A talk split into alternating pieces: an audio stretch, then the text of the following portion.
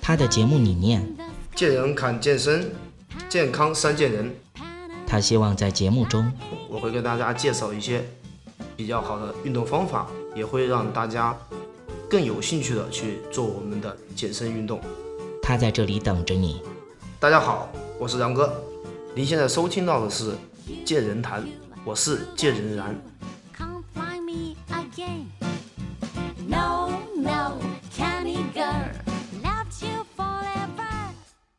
然后我觉得 number two 的这个误区，我想让子兰哥告诉我一下，你觉得会是什么样的误区？先不让你看题板的话，身边的人不让我健身，这你你你觉得这个话题会有人很多人说吗？嗯嗯，这个话题很具代表性。嗯，这样吧，我讲一下我的一些经历。我之前是做室内设计的，嗯，做我们这一行的人就天天可能会面临的加班，然后宵夜。见客户在加班，然后当时有一个笑话的，当时是我的一个工友，他是他总的一个项目经理。当时我去健身房第一次办卡的时候，他跟我讲，办卡干嘛？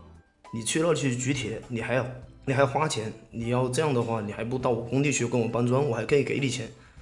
当时我的想法啊，就是，哎呦我的天呐，好像是有一点道理，但是后来再一想，你说你搬砖的话。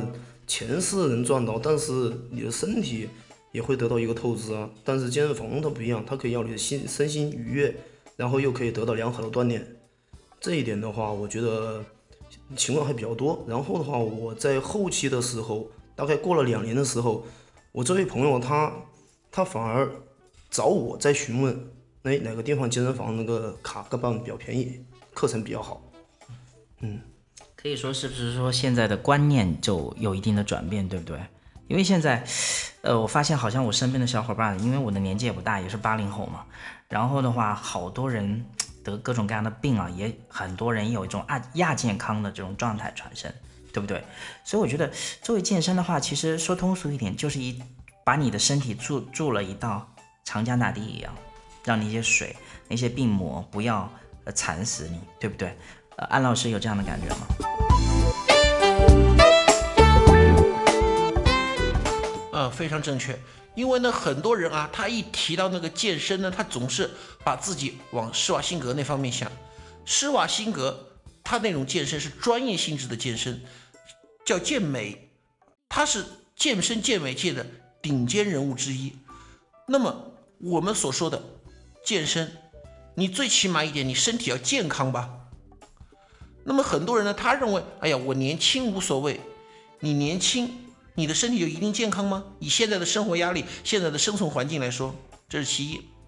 其二，很多女生啊，这是我见过的，很多女生，她在想要健身、想要进健身房的时候，她最喜欢问的谁呢？我相信大家都知道，闺蜜。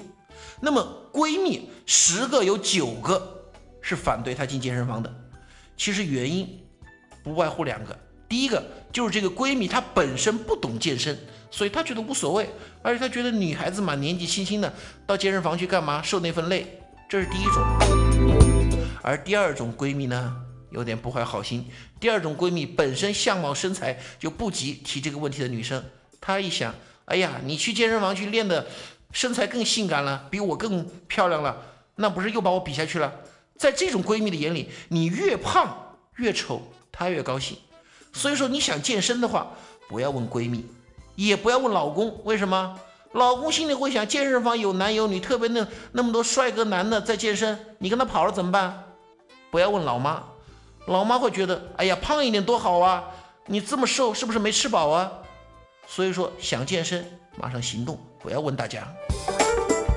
我总结起来，是不是其实就是要有一点主见，对不对？啊，其实对我觉得做任何的事情，我觉得 首先自己是一个中心点。说什么的事都有，你在做一件事情的时候，有人说你好，也有人说不好。当然呢，我觉得自己要做一个系统的评估，对自己有一个正确的一个评价，然后这样的话，你才会做事事半功倍。这不一定就是在健身上面，在很多行当上，我觉得其实都是都是适用的。呃，这个问题我刚才从两位的这种谈吐之中，呃，其实我基本上也是知道了一个。大致的一个所以然，他是玩健身十几年的老司机了。他希望和你分享各种关于健身、健美、身体健康、营养各方面的知识。